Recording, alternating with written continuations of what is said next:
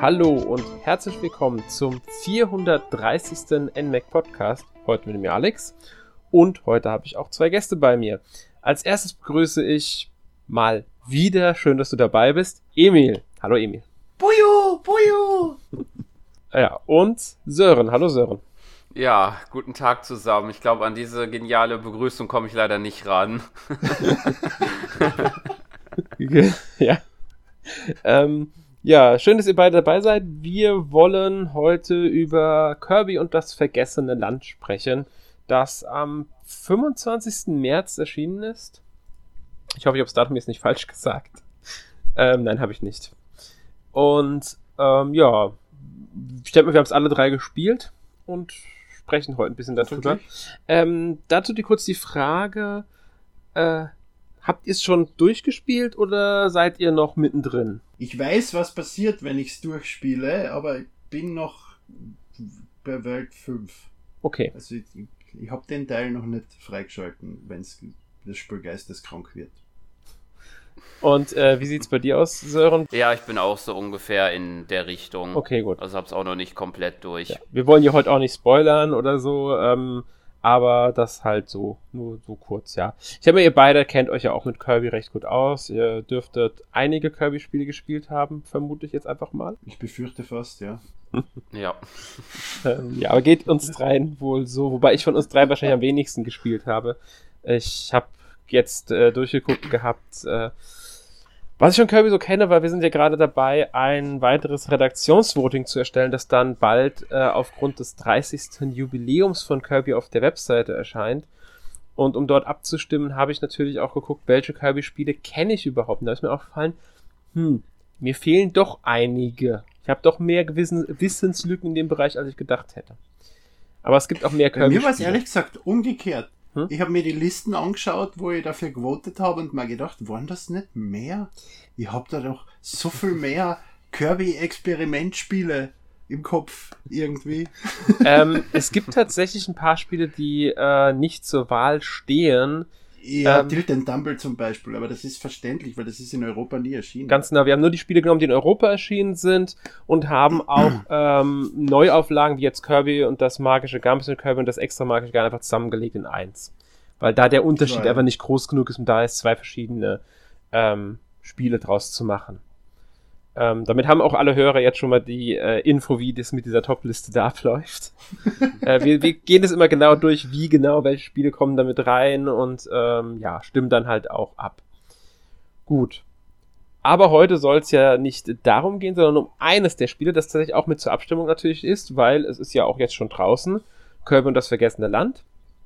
Ähm, ist das zweite Jump'n'Run von Kirby für die Switch das zweite Spiel für, von Kirby auf der Switch. Es gab ja, glaube ich, doch, oder, oder doch, es gab, glaube ich, noch dieses, ähm, wie hieß es, ähm, ähm, ich glaub, Super Kirby Clash war Super das. Super Kirby Clash oder Kirby Fighters? Genau, die gab es beide ja. für die Switch, wenn ich mich ganz täusche, gell? Mhm. Ja, genau. Also es gab, ja. also damit ist es das vierte Spiel für die Switch, aber erst das zweite Jump'n'Run halt für die Switch von Kirby. Äh, nach Kirby Star Allies. Was ich übrigens komplett verdrängt habe. Ich bin jetzt in den Podcast vorher eingestiegen, habe den Redaktionsplan gelesen und da ist ja der erste Satz, das zweite Kirby-Spiel für die Switch. Ja. Ich habe mir gedacht, der Satz ist falsch. Das stimmt nicht.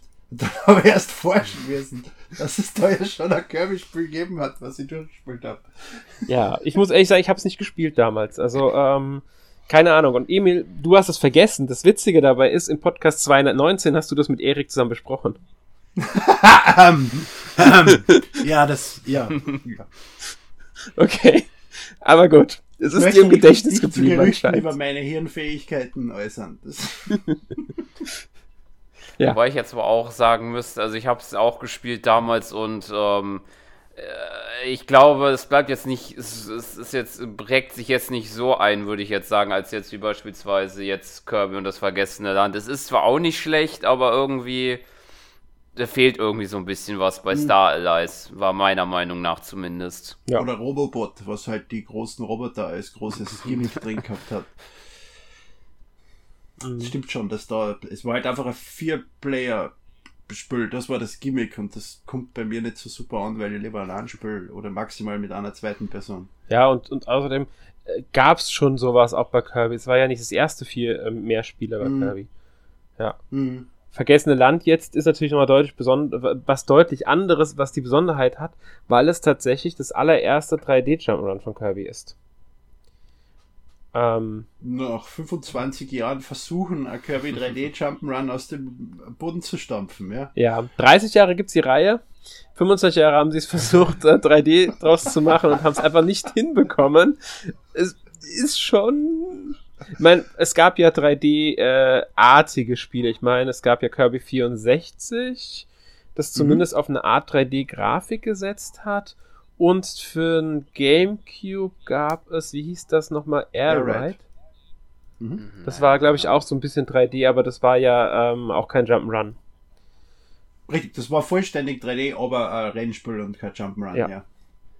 Das war halt eins von diesen vielen Gimmick-Spiele. Kirby ist eine typisches Marke, mit der Nintendo gern experimentiert, wo sie gern verschiedene neue Sachen ausprobieren, so wie Kirby Mass Attack, wo du mit 10 Kirbys am Bildschirm kämpfst am DS. Ja. Das war ein Spiel, was für den DS erschienen ist, ganz am Ende vom DS Lifecycle und leider kein Mensch gekauft hat. Aber, äh, oder Kirby Bauer Malpinsel, was das dämlichste, der dämlichste Namen für ein Spiel ist, der mir je eingefallen ist. Aber das Spiel ist mir in Erinnerung geblieben, weil das war am DS super lustig. Und, aber das sind alles Spiele, die haben eigentlich außer dem Charakter und der Welt nichts mit Kirby zu tun. Das wird auch tatsächlich bei Kirby sehr oft erwähnt, ob ein Spiel der ähm, Hauptreihe angehört oder nicht. Hauptreihe sind halt dann halt die ganzen Jump'n'Run im Grunde und alles andere wird nicht der Hauptreihe äh, zugehören. Wobei auch Epic Jan seltsamerweise in einigen Listen nicht dazu gezählt wird, aber ich glaube, das ist aber nur ein Fehler, weil sie es schlicht vergessen haben. Weil sie sprechen von 17 Spielen ohne ähm, äh, das magische Garn sind es aber nur 16 Spiele und deswegen vermute ich mal, dass sie das schlichtweg vergessen haben in der Liste. ähm, ge- Und es übrigens, gibt einfach noch fünf Kirby-Experimentiertitel, von denen man einfach nichts mitkriegt. Ja. Stimmt. Ähm, gut. Ja. Wir werden also jetzt über das Kirby sprechen. Natürlich, ja, ziemlich zeitnah zum Jubiläum. Am 27. April steht ja dann das 30. Kirby-Jubiläum an. Ähm, da ist es dann, glaub, also da ist in Japan, 1992 in Japan halt erschienen, das erste Kirby, Kirby's Dreamland für den Game Boy. Ja. Mhm. Kirby's Adventure war dann ein Jahr später für äh, den fürs NES. NES Famicom und dann kam ja auch noch Pinball Land 93 raus. Also Kirby hat sehr schnell mit sehr vielen Spielen losgelegt, muss man sagen. Richtig, und sich auch sehr schnell äh, weiterentwickelt. Ja. Weil mit Kirby's Dreamland am Game Boy hast du ja ein normales Jump'n'Run mit einer weißen Figur, die ein bisschen rumhupft. Und ein Jahr später hast du dann schon äh, die Eigenschaften von Kirby, die Copy Abilities und, und die, die eigenen Level und so. Und mit, der, mit dem NES-Spiel hat es dann innerhalb von einem Jahr sofort seine eigene, äh, wie heißt denn das Wort? Mentalität ist nicht das, was ich suche, aber zumindest gibt es es ein bisschen wieder Ja. gefunden. Es hat die eigene Ide- Identität gefunden. Danke, Identität war das Wort. Danke. ja, gerne. ähm, ja, und jetzt halt 3D, wie wir gesagt haben. Bevor wir aber aufs Gameplay eingehen, würde ich sagen, reden wir so ein bisschen über das Setting und die Geschichte ähm, des Spiels. Ähm, fängt ja damit an, dass Kirby auf einem schönen Spaziergang ist auf dem Planeten Pop. Ich muss ehrlich sagen, ich habe es komplett verpasst, dass der Planet Pop heißt, auf dem Kirby lebt. Ja, eigentlich Bob Star, oder? also auf, in, auf der Nintendo-Webseite ähm, zum Spiel schreiben sie tatsächlich nur Planet Pop. Okay. Ja, dann ist es wahrscheinlich im Englischen Bob Star. Das kann sein, ja. Ähm, und das taucht halt ein, ein Wirbel taucht am Himmel auf, der saugt dann Kirby und alles andere ein und dadurch landet Kirby in einer anderen Welt, in der halt alles verlassen ist, eine, also verfallene Gebäude, die von der Natur schon wieder vereinnahmt werden. Und ja, nach dem ersten Level trifft man ja dann im zerstörten Waddle-Dee-Dorf auf Elfilin.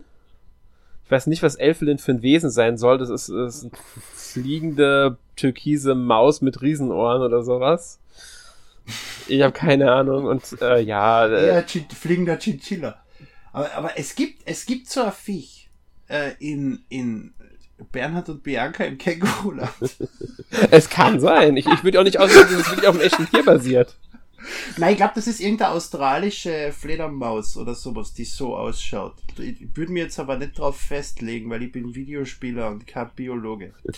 Genau, ich auch. Aber ähm, also es wird auch hier, ich habe gerade mal geguckt, als Chinchilla-like Creature bezeichnet hier in dem Text. Okay.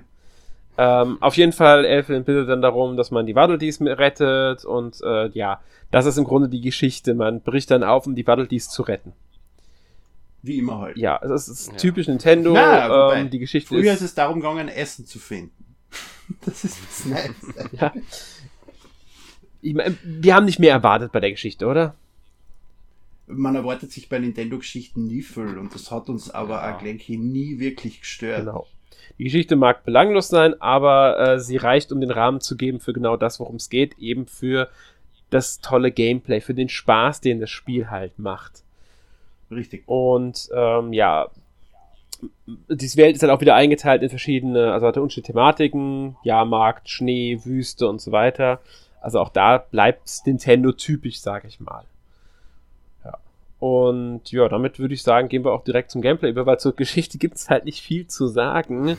Außer, dass man halt jetzt aufbricht, die Waddle rettet und dafür ähm, die verschiedenen Level abschließt. Ja. ja. Dann, äh, also, hm?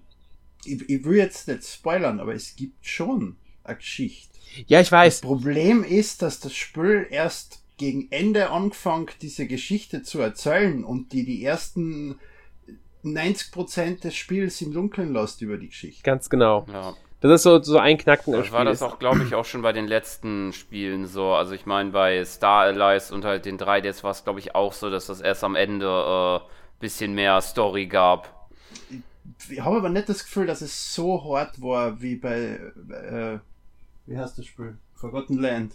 Ja, ja ich finde auch, ähm, bei, bei Magische Garn gab es ja auch Geschichte, die war aber schon von Anfang an eher präsent, ähm, also präsenter. Jetzt haben sie schon, sind sie schon sehr hart vorgegangen. Am Anfang lassen wir euch komplett ohne Geschichte, also wir geben euch so diesen, diesen, diesen kurzen Ansatz der Geschichte und dann spielt ihr erstmal bis fast zum Ende und dann geben wir euch den gesamten restlichen Teil der Geschichte einfach mal dazu. Ich meine, es macht natürlich Sinn, weil es wird ja einfach Kirby in diese Welt gesaugt äh, weiß selber nicht, wo er ist und erkundet selber und der Spieler erkundet mit ihm mit. Und mhm. wenn Kirby erst am Schluss auf die Teile trifft, die die Story erzählen, weil er sich erst dorthin vorkämpfen muss, sollte der Spieler ja eigentlich auch nicht mehr wissen als der Charakter. Mhm. Ganz genau.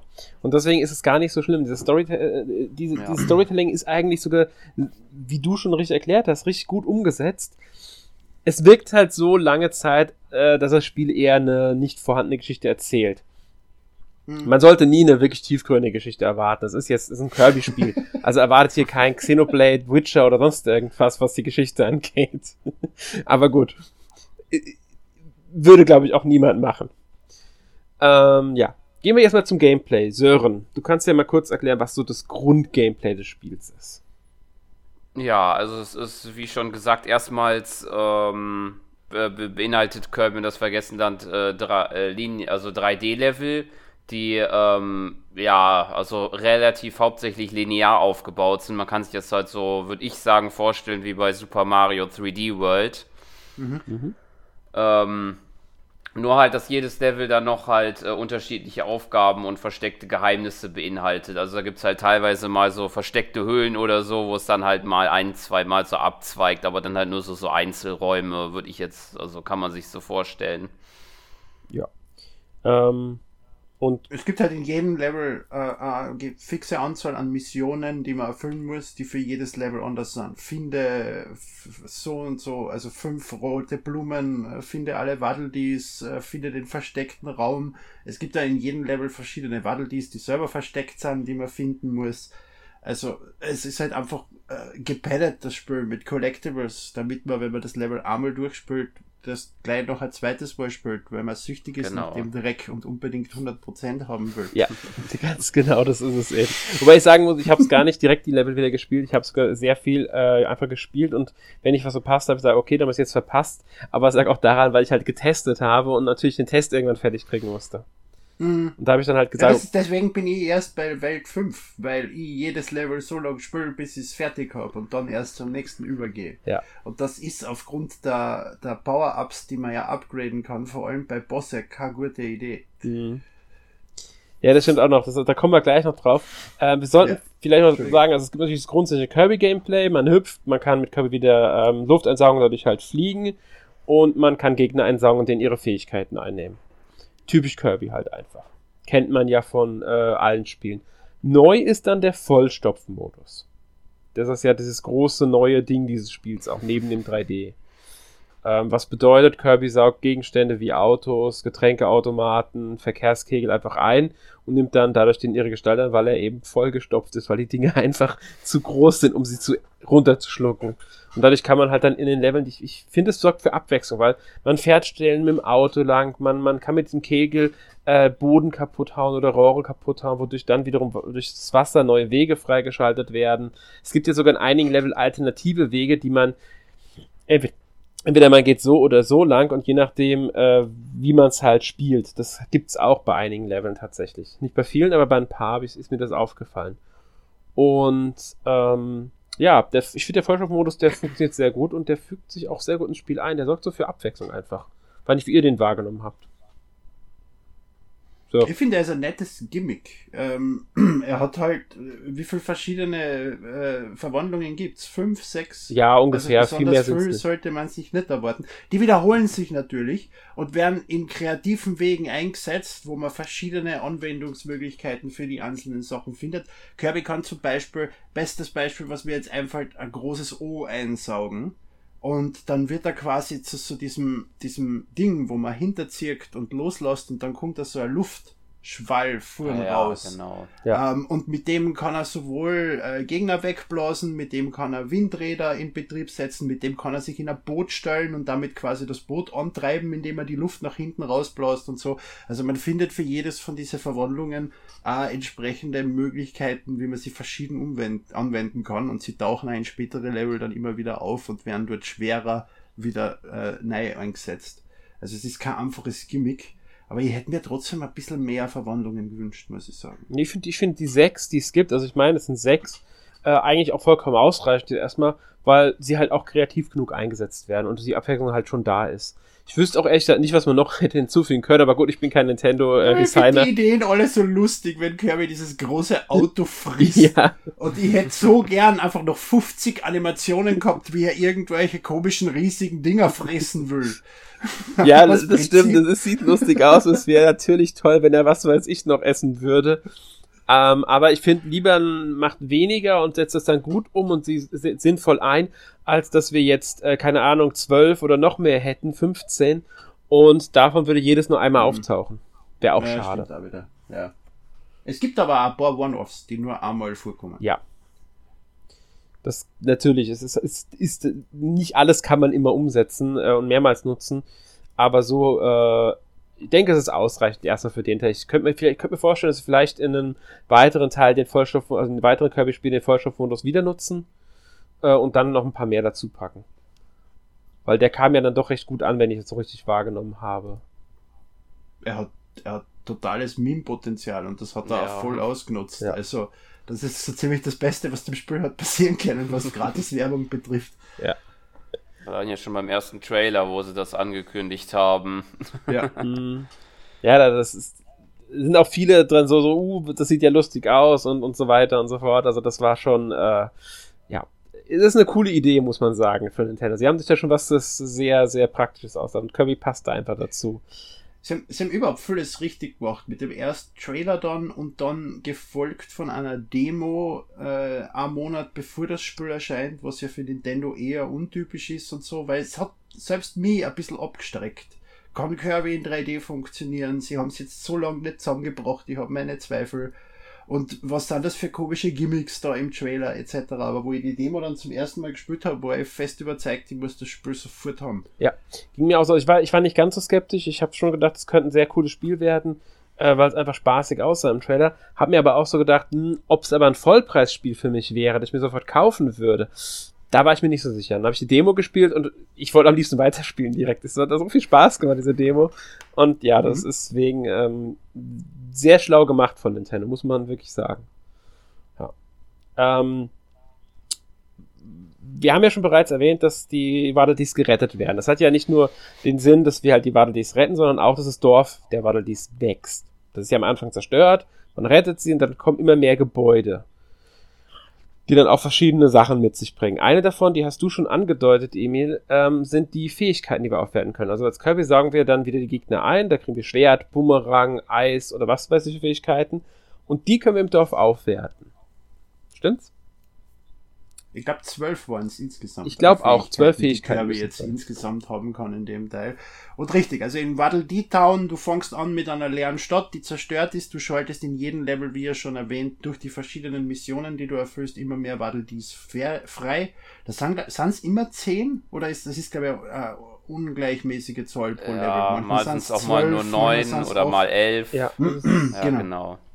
Und desto mehr man dann hat, desto mehr Sachen tauchen in dieser Stadt dann auf. Eben angefangen von dem Typen, der, der, mit dem du deine Fähigkeiten upgraden kannst. Da hat jede Fähigkeit noch zwei verschiedene Upgrade-Möglichkeiten, wo du zum Beispiel bei der, beim Feuerball dann in der zweiten äh, Möglichkeit weiter Feuer schießt und äh, äh, mehr Schaden machst und in der dritten Variante wirst du überhaupt zu einer Art Phönix, mit der du durch die Luft gleitest und Sachen zerstörst. Und man kann auch diese Upgrades rückgängig machen, wenn man den normalen Standardmodus spielen will. Man kann jedes von diesen drei freigeschalteten Fähigkeitsvarianten ausrüsten, gerade wie man es haben will und wie man es braucht. Und kann auch diesen Händler gleichzeitig als Hub verwenden, um, wenn man in gewisse Level reingeht, sich dort die richtige Fähigkeit vorher zu holen. Das ist auch ganz praktisch. Und dann gibt's noch andere Sachen, die man in der Stadt mit der Zeit freischaltet. Sei es jetzt ein Waddle Dee Café, ein Shop, ein Ding, wo man dämliche Online-Codes eingeben kann und ewig warten muss und der unfassbar anstrengend ist, um drei Items freizuschalten. Ein Haus für Kirby, äh, verschiedene Minispiele etc. Also da gibt's einiges, ja. was man sich dort freischalten kann und einiges, was er dann wirklich, äh, finde ich, sehr stark darauf angesetzt ist, eben dadurch, dass das Spiel selbst, obwohl es zwar Schwierigkeitsmode hat, Modi hat, normal und schwer, im schweren Modus ungefähr so schwer ist wie jedes andere Spiel auf leicht, hat es da zumindest den, äh, den Motivationsfaktor, dass du alle diese Waddle-Dees sammelst, weil du kriegst auch wirklich was dafür. Mhm. Ganz genau, das, das, das, sorgt, das trägt viel dazu bei, dass man immer motiviert bleibt, das Spiel weiterzuspielen. Ja. ja. Und man will ja auch ähm, alle Verbesserungen haben. Dafür muss man dann erstmal die Blaupausen finden und äh, diese speziellen Sternjuwelen oder so heißen die. Und dafür muss man ja wiederum, ich glaube, die kriegt man entweder als Belohnung für manche Sachen, aber hauptsächlich kriegt man die in den Straßen der Schätze, diese Bonuslevel, die man immer wieder auf der Feldkarte hat. Ganz was Großartiges. Ja. Sören, kannst du mal erklären, was die Straßen der Schätze sind? Ja, das sind ähm, kleinere Abschnitte, in denen man äh, innerhalb eines gewissen Zeitlimits, ich glaube, je nach Schwierigkeit äh, wird das Zeitlimit bestimmt, äh, mit einer gewissen Fähigkeit, also entweder halt Feuer oder Schwert oder halt eines äh, Vollstopf, ähm, äh, Vollstopfverwandlung, diesen Abschnitt zu absolvieren. Und die sind, äh, ja, die sind darauf ausgelegt, dass man natürlich mit dieser Fähigkeit das dann auch nur absolvieren kann. Beispielsweise, ähm, ist glaube ich, wenn ich mich erinnere, bei diesen, bei, mit der Erkunderfähigkeit, dass halt überall halt diese Zielscheiben fliegen, die man dann im richtigen Timing abschießen muss. Ganz genau. Also das, das gibt es im Erkunder def, äh, definitiv.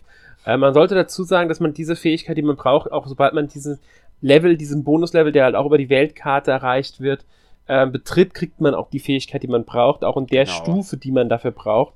Weil das ist wirklich auch vorgegeben, welche Stufe man in welchen der Bonuslevel haben darf. Man darf keinen mhm. besseren haben und die sind auch gesperrt, wenn man noch nicht auf dieser Stufe ist mit der Verbesserung. Es gibt sogar ein paar Abschnitte, die man nur mit Kirby normal spielt, also komplett ohne Verwandlung. Ich mochte die sehr gerne. Es, es sind halt einfach äh, ja? Challenge-Bereiche, die, die eine gewisse Fähigkeit herausheben, die mit dieser Fähigkeit ausrüsten und du musst so schnell wie möglich mit dieser Fähigkeit das Level abschließen. Es ist ein reiner Time-Trial. Es gibt eine äh, Zeit, die du erreichen musst. Wenn du die erreichst, kriegst du ganze 50 Münzen und sonst nix.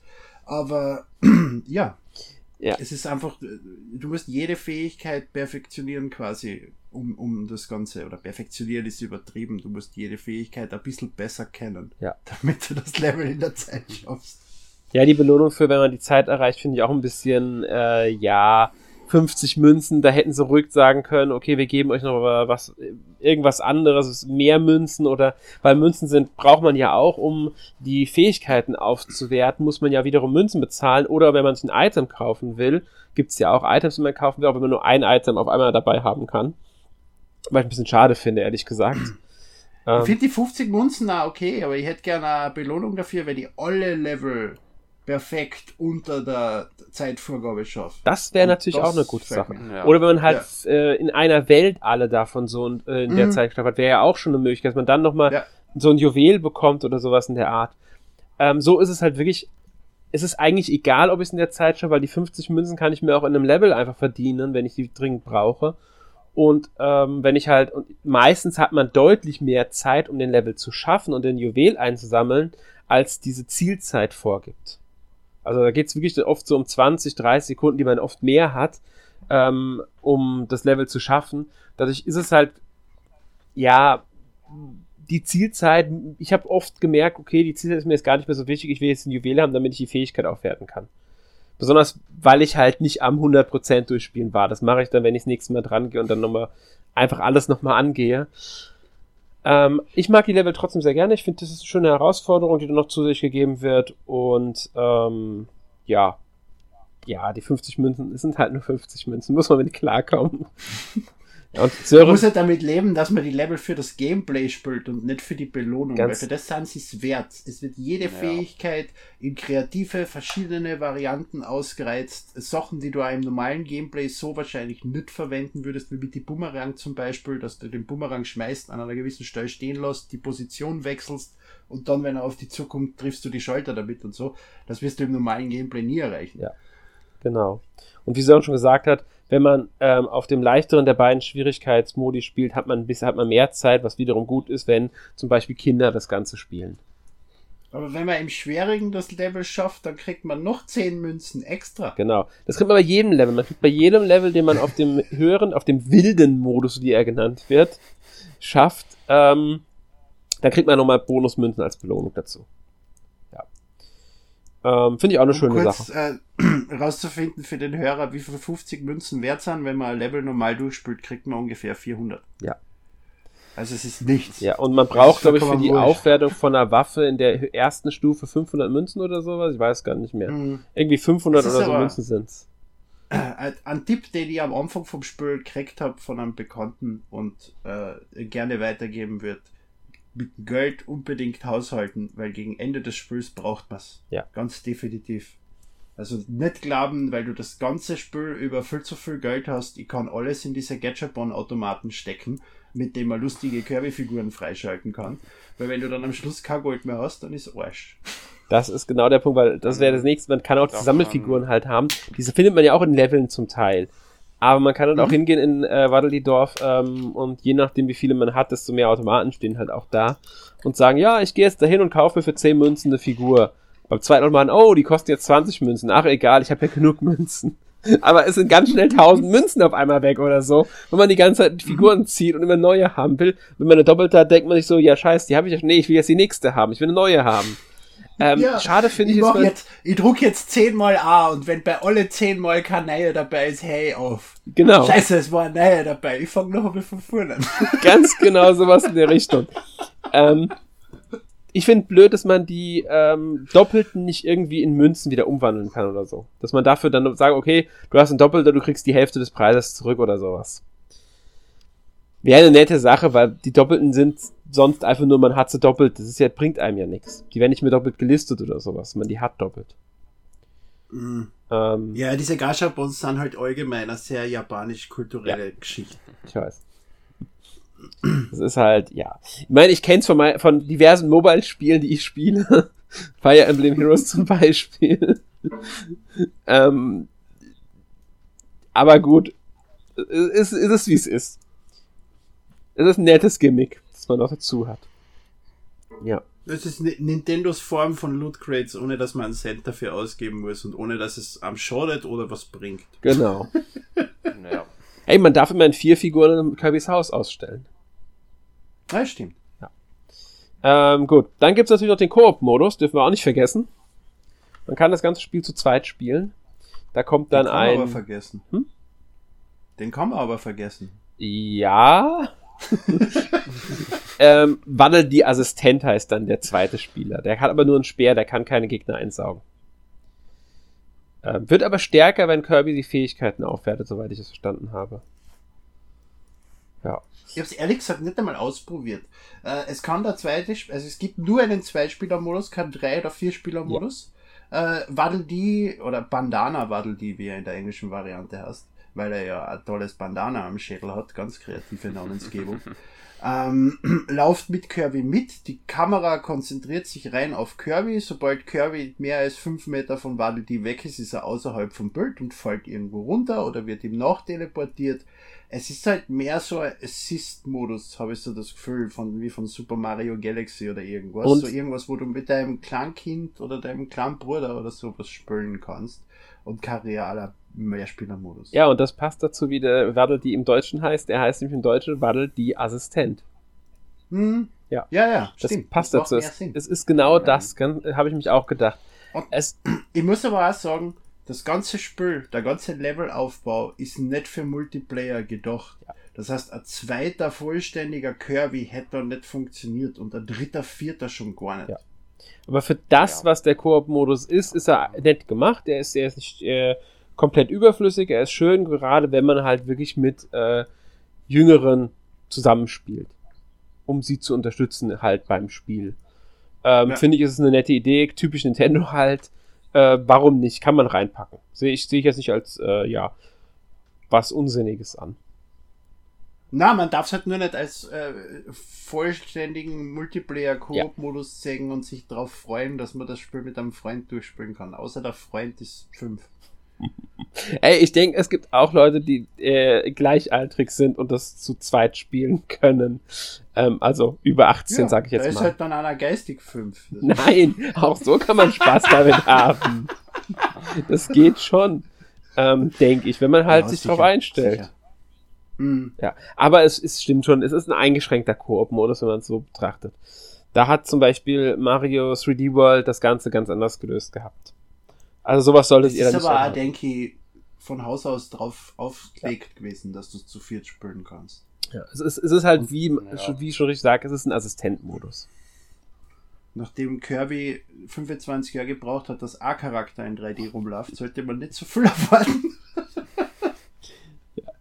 der, der, zweite kommt dann in äh, 2000, was haben wir dann? 2047.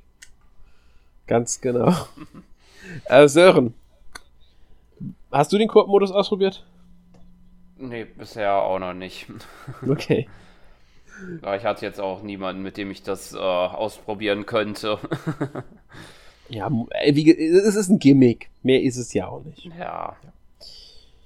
Joa, ich würde sagen, gehen wir mal über zur Präsentation des Spiels, weil ähm, es spielt ja auch viel mit rein, wie sieht's aus, wie klingt es und so weiter. Und das Spiel setzt äh, ja auf eine sehr bunte Grafik typisch Kirby halt. Sehr viel, sehr knuffig, ähm, sowohl was Charakter, äh, Charaktere als auch Gegner angeht. Sehr tolle Animationen. Du hast ja schon erwähnt, Emil, mit dem Vollstoffmodus Animation. ähm, ich finde, es sieht schick aus, das Spiel. Also mir gefällt der Stil äh, und auch die, wie, wie die Umgebungen gestaltet sind, die äh, Gestaltung der Level und alles. Ich finde, es sieht wirklich schön aus, das Spiel. Muss ich sagen.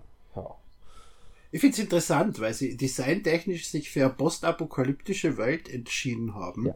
die ja eigentlich Angst und Schrecken verbreiten sollte und dann durch Knuffigkeit, bunte Farben und äh, lustige Gegner wieder die den Schreck rausgenommen haben aus dieser postapokalyptischen Welt.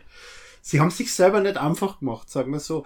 Ähm, was mir allerdings aufgefallen ist, ist, dass äh, die Welten sind zwar schön und gut, abwechslungsreich von den Texturen her etc., aber im Endeffekt ist es mehr oder weniger immer das gleiche. Da hat mir äh, Popstar oder wie hat es geheißen, Planet Pop äh, mehr Variation geboten als die Erde. Mag aber vielleicht daran liegen, dass man selber auch auf der Erde ist und deswegen die Sachen wiedererkennt, so irgendwie. Ja, das kann Weiß ich genau, wie das. Aber es war, ich finde, Bobstar war kreativer. Mhm. Also ich finde, es ist kreativ genug, mir gefällt das sehr gut. Ähm, ich war überrascht, äh, wie du sagst ja schon, Postapokalypse-Stil, der dann halt verniedlicht wurde. Äh, trotzdem musste ich tatsächlich an manchen Stellen an Nier Automata denken. Einfach wegen diesem Jahrmarkt. Jahrmarkt Postapokalypse ist mittlerweile bei mir so sehr mit Nier verbunden, dass ich das sofort diese Gedanken im Kopf hatte. Und ja, Ähm, fand ich nur sehr das wäre dann lustig. eher Planet Robobot, oder nicht? Nochmal, ich Wenn hab's, du gegen groß, das wäre dann eher passend für Planet Robobot, wenn du gegen riesige Roboter kämpfen willst. das stimmt. Ja, ich weiß auch nicht, aber ich finde, dieser Jahrmarkt hat mich äh, total daran. Ich glaube, ich bin wahrscheinlich auch nicht der Einzige, dem das so geht. Hoffe ich zumindest. Ähm, ja. Sören, wie, wie gefällt dir denn die Gestaltung der Level und des Spiels allgemein? Ja, mir gefällt das äh, auch sehr gut. Wie schon gesagt, ist halt passend zu Kirby. Auch wenn es äh, etwas ähm, ja, dem der Nachwelt-Szenario äh, entgegengesetzt ist, aber mir hat das auch sehr gut gefallen. Das, Nintendo zeigt eigentlich, dass Postapokalypse nicht immer düster, dreckig sein muss, sondern auch mal Ja. knuffig, niedlich, bunt. Aber was ich auch ganz lustig finde bei dieser Postapokalypse ist, dass sie eigentlich nie zugeben wollen, dass es die Erde ist. Ja, das stimmt. immer ein, die Apokalypse auf einem unbekannten Planeten oder sonst irgendwas. Du brauchst nur einen Screenshot sehen und du weißt, alle Menschen sind gestorben. Aber na, Nintendo darf es nicht zugeben. Sie müssen mit ihrem quietschenden bunten Ball durch die Gegend Es, es ist halt nicht die Erde, es ist irgendein anderer Planet, der nur so ähnlich ist wie die Erde. Ja, ja, ja, ja, ganz sicher. Ganz Das ist, sicher. das ist Nintendo-Welt oder was weiß ich. Mario, Peach und alle sind halt jetzt nicht mehr da, weil Postapokalypse.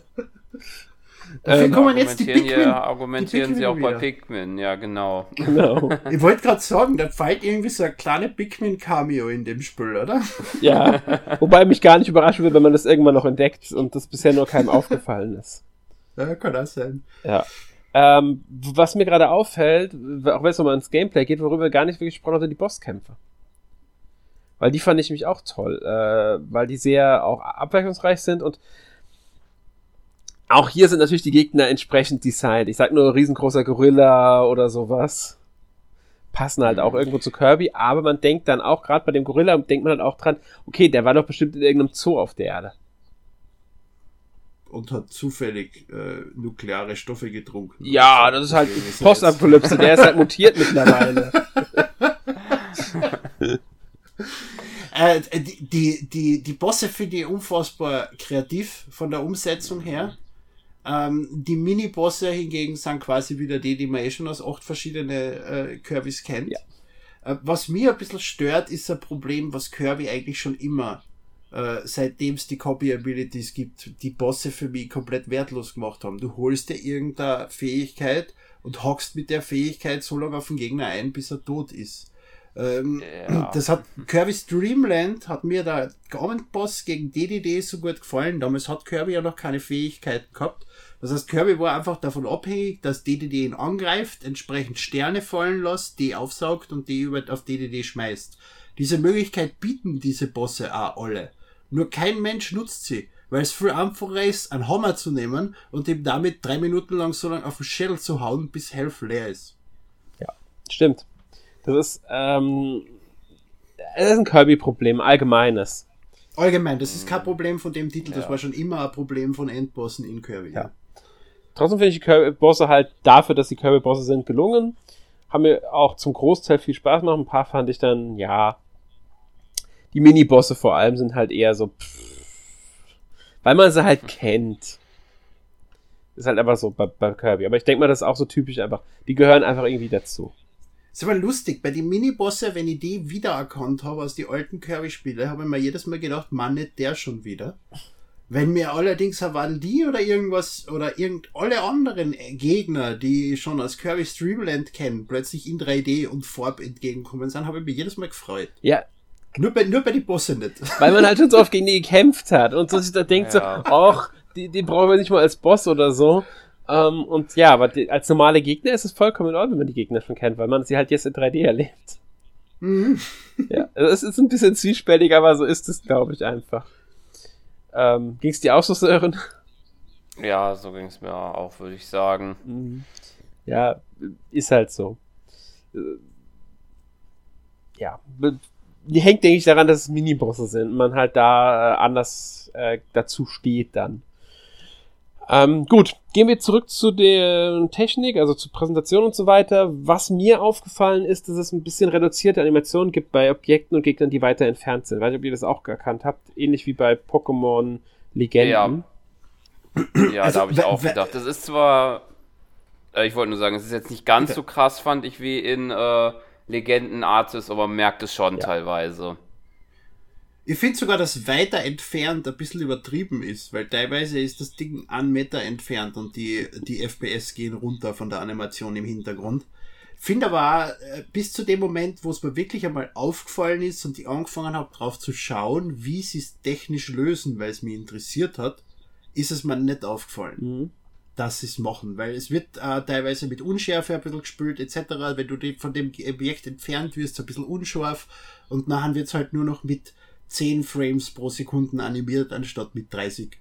Und äh, das, das, das funktioniert eigentlich ganz gut und ist ja eine Technik, die von vielen Spielen immer wieder angewendet wird. Dass ja. einfach Sachen, die nicht im Fokus liegen, entsprechend qualitativ reduziert werden, um Ressourcen zu sparen. Ganz genau. Und das, ich fand es auch nicht schlimm. Also bei Pokémon Legenden ist mir teilweise wesentlich stärker aufgefallen. Ja. Ähm, da wirkten die Gegner einfach, also die Pokémon, die dann zum Beispiel im Himmel geflogen sind, einfach ein bisschen seltsam dadurch.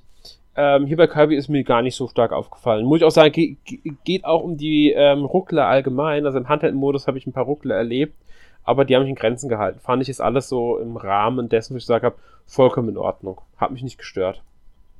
Weil Überhaupt nicht, ne?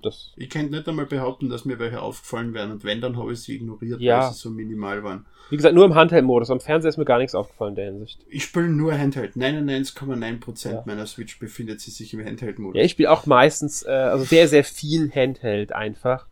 Ähm, hm. Aber ich habe das Spiel auch am Fernseher gespielt, aber ja. Und ja, dann Soundtrack.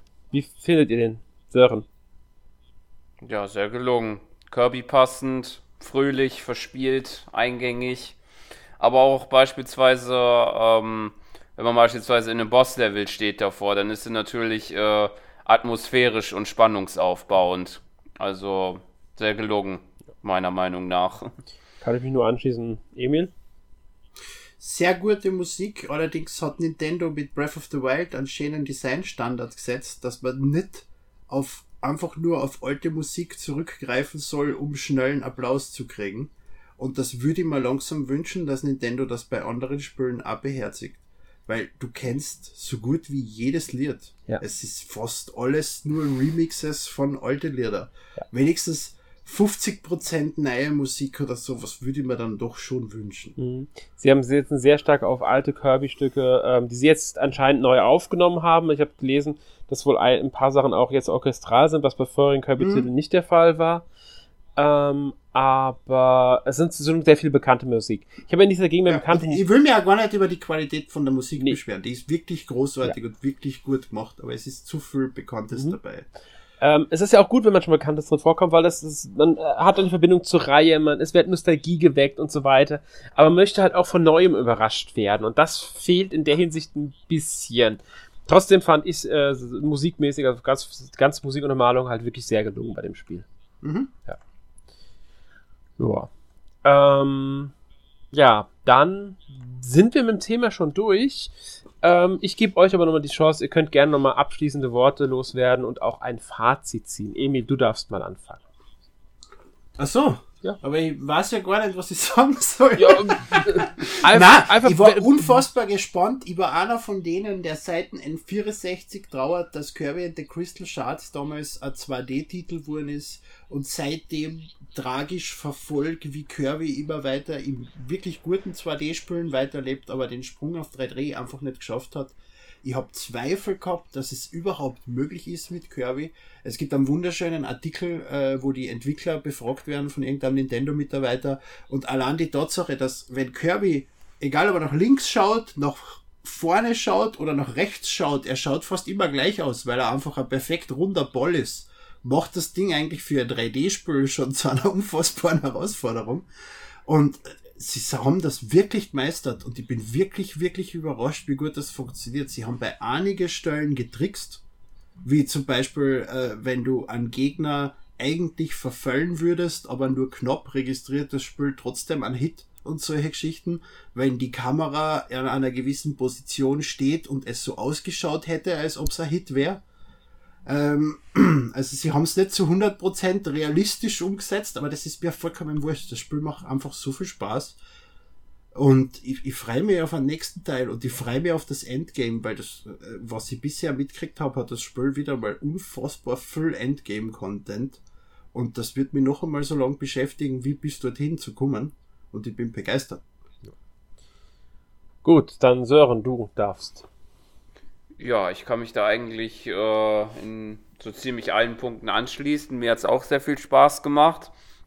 Es gab einen Aspekt, den ich noch nicht angesprochen hatte, und zwar war das noch, dass ich in den ersten, ja wahrscheinlich in der ersten Spielstunde, äh, noch mich erst mit der Steuerung äh, so ein bisschen äh, gewöhnen musste, was vielleicht auch halt daran liegt, dass ich noch nicht so ganz äh, Kirby in 3D halt äh, die Eingewöhnung hatte.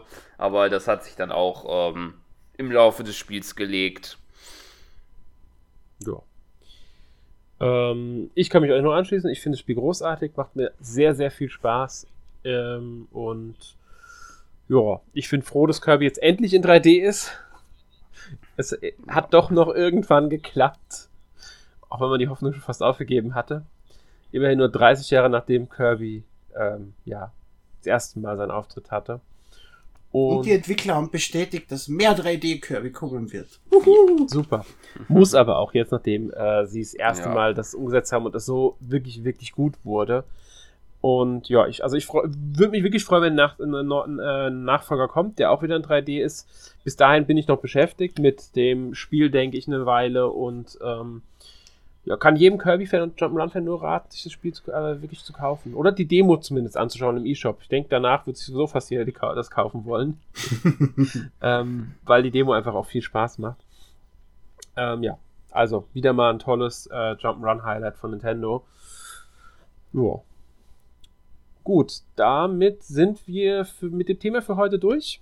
Ich hoffe, wir konnten euch Kirby und das vergessene Land näher bringen und kommen zu unserer obligatorischen Abschlusskategorie letzte Woche gespielt. Emil, was hast du denn letzte Woche gespielt? Sea of Thieves. Das habe ich aber, glaube ich, schon zehnmal besprochen, weil ich das noch immer nach vier Jahren spiele und einfach fasziniert bin, dass Rare es noch immer schafft, das Spiel am Leben zu erhalten mit neuen Features, die mir sogar Spaß machen. Deswegen werde ich gar nicht viel mehr über das reden. Und mehr war es eigentlich nicht. Weil keine Zeit. Ja. Und Kirby natürlich ein bisschen, aber das ist eh klar, sonst würde man nicht drüber sprechen. Ja, gut. Kommt vor, dass man mal weniger spielt. Ähm, Söre, wie sah es denn bei dir aus? Ja, also ich habe diese letzte Woche jetzt auch nicht so viel gespielt, abseits von Kirby halt. Ähm, äh, während wahrscheinlich nicht gewisse Dinge in der Welt passiert, hätte ich ein anderes Strategiespiel gespielt. Ähm, aber dafür war es diese Woche nochmal äh, Triangle Strategy, was wir ja schon letzte Woche äh, gehabt haben. Ja. Und ja, bin mittlerweile in dem Teil des Spiels angekommen, wo es jetzt halt ein bisschen äh, zur Sache geht, würde ich ja mal sagen. Also wir hatten es ja schon beim letzten Mal angesprochen, dass es ja ein bisschen Vorlauf braucht, das Spiel und mittlerweile dann so, so nach, ja, ich sag mal fünf bis zehn Stunden, wo ich jetzt bin, da merkt man schon, dass es jetzt äh, loslegt, losgeht, richtig. Ja, es braucht eine Weile, aber wenn es dann mal losgeht, dann wird es auch wirklich spannend, das Spiel. Muss man so mal sagen. Ja. ja. Haben wir ja letzte Woche, wie du schon gesagt hast, drüber gesprochen, ähm, also Podcast 429. Und deshalb auch kurz als Hinweis, wenn wir schon über Triangle Strategy reden, wir haben da auch ein Gewinnspiel zu. Wir verlosen zweimal ähm, Triangle Strategy. Dafür müsst ihr euch den Podcast 429 anhören. Der Einsendeschluss ist da der 24. April. Alle Details findet ihr bei uns auf der Webseite. Wichtigstes Detail, Österreicher dürfen wie immer nicht mitmachen. Äh, ja, Wohnsitz in Bundesrepublik Deutschland ist eins, die, eine der Voraussetzungen. Brauche ich nicht einmal nachschauen, weiß ich, dass das drin steht. Ähm, gut. So viel dazu. Ja. Gut, dann bin ich jetzt nur noch dran. Ich habe die Woche auch gar nicht so viel gespielt. Ein bisschen WWE 2K22 nochmal. Ähm, ja, halt so für zwischendurch. Und ha, dann. Hast du da letzte Woche drüber geredet, wie das ist? Ja, haben wir. Okay. Ähm, also ich mag Müssen sehr, ich mag sehr gerne das Spiel. Mir gefällt es wirklich. Mich interessiert nur, wie viel Bugs es hat. Äh, hält sich in Grenzen. Also es läuft, äh, es ist deutlich besser als das letzte, das 2020er. Also das ist deutlich besser. Es hat Okay. noch kleinere Macken. Äh, man muss sagen, sie haben jetzt auch schon, ich glaube, drei oder vier Patches veröffentlicht seit Release, die auch schon Mhm. einiges behoben haben. Also ich hatte anfangs viel mehr Abs also Abstürze sogar noch bei, unter bestimmten Bedingungen. Die sind jetzt zum Großteil wirklich weg. Es gibt noch Macken, kann man nicht, also kann man, muss man wirklich sagen, die sind drin.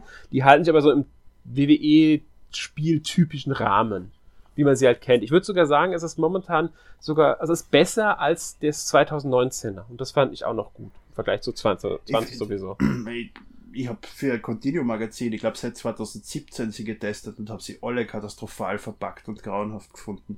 Äh, jetzt mit 2020 haben sie ja einen Food-Modus eingebaut, was ich so mitgekriegt habe, damit man brav Loot Crates sich Ja, den, kann man, den ignoriere ich einfach. Den, Ja, den braucht man okay. nicht. Deswegen, deswegen werde ich gleich wie bei Wrestling auf die Alternative von All Elite warten. Ja, aber da bin ich noch skeptisch, weil ähm, ich muss ehrlich sagen, äh, ich habe die Befürchtung, sie übernehmen sich, weil sie bisher immer noch nichts dazu sagen, das Spiel schon seit Ewigkeiten rausbringen wollen und ähm, immer noch nicht sicher ist, ob, ob ein Publisher sich mit reinmischt oder ob sie nicht versuchen wollen, das Spiel selbstständig auf den Markt zu bringen. Ich glaube an die, das Entwickler ist ja Jukes, die alten ähm, WWE-Spielentwickler. Ich glaube, Deswegen habe ich nicht viel Zweifel, dass es was wird. ich, ich, ich, ich habe da schon, ich habe ich hab eine Befürchtung, dass sie es nicht, dass ich irgend, dass sie sich da verschätzen, wie viel Aufwand es ist, ein Spiel auf den Markt zu bringen. Weil sie Das haben keine, außer dem Entwicklerstudio, das halt natürlich die Erfahrung hat, haben sie nach momentanem Infostand keine ähm, erfahrenen Leute, wenn es darum geht, ein Spiel auf den Markt zu bringen. Also wenn sie sich nicht irgendeinen Publisher dazu holen und das noch bekannt geben, sobald das der Fall ist, dann vertraue ich drauf. Bis dahin bleibe ich skeptisch. nicht. Ich glaube, es gibt schon einen Publisher oder entsprechende Verträge, aber wie im Wrestling-Business üblich bleibt das Ganze unter der Hand bis zum äh, bis zu dem Moment, wo sie es für richtig halten. Ja, Äh, logisch. ich stimme dir aber zu, dass sie sich hundertprozentig, und da habe ich überhaupt keine Zweifel, definitiv unterschätzt haben, wie viel Aufwand es ist, eine neue Engine für ein Wrestling-Spiel zu machen oder eine bestehende Engine wie Unreal oder sowas anzupassen an das, was sie haben. Weil das von 2K dürfen sie nicht mehr verwenden, sowohl deswegen nicht, weil es 2K gehört und zweitens auch deswegen nicht, weil das einfach schon seit zehn Jahren zum Wegschmeißen ist, dieses Grafel, was die noch immer als Engine bezeichnen. Äh, zumindest für die 2K, äh, WWE 2K Spiele. ja, aber ich schweife ab. Entschuldige. Kein Es wird Problem. sowieso noch mindestens ein, zwei Jahre dauern, bis von AEW Spiel erscheint. Ich denke auch. Das, das dauert noch. Das ist auch äh, ein gar nicht mal so uninteressantes ähm, Indie-Spiel. Ich komme gerade nicht auf den Namen. Ähm, Wrestling-Spiel in Entwicklung, das glaube ich auf die Unreal Engine setzt, wenn ich mich nicht ganz täusche. Das sieht in den ersten Tech-Demos, man muss wirklich von Tech-Demos sprechen, gar nicht schlecht aus.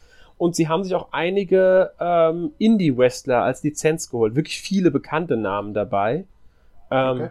Äh, sogar ein paar, die bei AEW, glaube ich, mit, auch mitmischen, wenn ich mich ganz täusche. Ein paar Leute, die früher bei Impact waren, ähm, oder auch Ex-WWEler sind dabei. Ähm, Sagt mir jetzt gar nichts. Also ich kenne diese, dieses Pixel Wrestling Nee, das ist tatsächlich und ein jetzt 3D haben sie ja ein- ein Pixel Wrestling RPG angekündigt mit Macho Man Randy Mhm, Savage das kenn ich und auch. noch zwei anderen Wrestlern. Ja. Aber äh, normales hätte ich gar nicht mitgekriegt. Muss ich dann einmal schauen. Also, da- ich komme gerade leider nicht auf den Titel. Ich bin auch durch Zufall drauf gestoßen, weil ich glaube, äh, Ace Romero war es, der sich jetzt irgendwie den auch da irgendwie auch so Lizenz gegeben hat, dass er im Spiel drin sein wird. Und dadurch bin ich drauf gestoßen, aber wie gesagt, ist, ich denke, das wird auch noch ein paar Jahre dauern, bis sie da so weit sind, bis es rauskommt. Weil da bisher halt wirklich nur Tech-Demo-Material da ist. Ähm, ja, gut. Und außerdem habe ich noch auf der PS5 Lego Star Wars die Skywalker-Sage gespielt. Äh, dürfte wenig überraschend sein, dass ich Lego Star Wars spiele. Star Wars muss sein. Lego-Spiele mag ich auch sehr gerne. Gefällt mir bisher ähm, recht gut. Ist ein schönes Lego-Spiel. Ähm, macht halt ein bisschen was anders durch die neue Perspektive, durch die Open Worlds auf den Planeten. Dafür sind die Level leider nicht mehr ganz so ähm, toll. Habe jetzt die ersten drei Episoden auch erst durchgespielt, also muss noch gucken, wie es sich da entwickelt. Aber bisher gefällt es mir schon ziemlich gut. Ja. Schönes Spiel. Aber was ist an dem jetzt anders als an den zwei Lego Star Wars, die schon Episode 1 bis 6 behandeln? Äh, es gibt insgesamt gibt es vier Lego Star Wars Spiele, muss man sagen. Das ist das fünfte. Und das ist jetzt ein eigenes oder Ja, das ist ein komplett eigenes Spiel. vorherigen? Das ist ein gena- komplett Also sie machen eigenes Spiel. dasselbe noch einmal neu. Ja, aber sie haben eine komplett neue Engine und das Ganze passiert aus der Third-Person-Perspektive. Das heißt, du hast einen ganz anderen Blickwinkel. Außerdem ist die Erzählweise okay. anders, weil die Level nur noch ein Teil sind. Du bist viel in Open Worlds unterwegs auf den Planeten ähm, und auch da passiert dann Storykram. Also okay. ah, cool. Open Worlds okay. machen eigentlich sogar mehr aus. Und da gibt's dann ganz viele, gibt's dann Nebenmissionen und so weiter.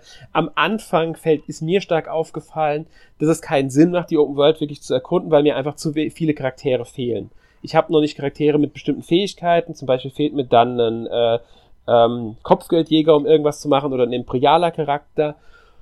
Und deswegen spiele ich jetzt erstmal die Stories durch. Das kann sich dann, weil man die Open Worlds halt immer wieder dazwischen hat, ein bisschen ziehen, wenn man da wirklich dann nur von ähm, A nach B läuft, um die Story weiterzuführen. Aber hat man dann die erste Episode mal abgeschlossen, egal, man kann mit Episode 1, 4 oder 7 anfangen, dann kann also, also das sind sogar alle neun. Alle neun Filme sind drin.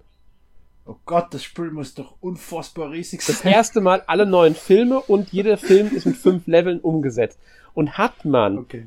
das dann erstmal eine Episode abgeschlossen kriegt, schaltet man den Freispielmodus der Galaxie frei. Und da drin kann man jeden Planeten, den man in der Story schon mal betreten hat, im freien Spiel spielen. Es gibt über 20 Planeten, die man so betreten kann und jeder Planet hat mindestens eine so eine kleine Open World, manche sogar zwei oder drei, also mehrere Gebiete. Dann gibt es noch über jeden Planeten den Weltraum, in dem man sogar Schlachten beitreten kann, kurzen Scharmützel eher. Man kann dann sogar Raumschiffe betreten und die entern oh. und erobern. Und wenn man genug Stats hat, darf man die dann sogar kaufen, dass die dann einem selbst gehören.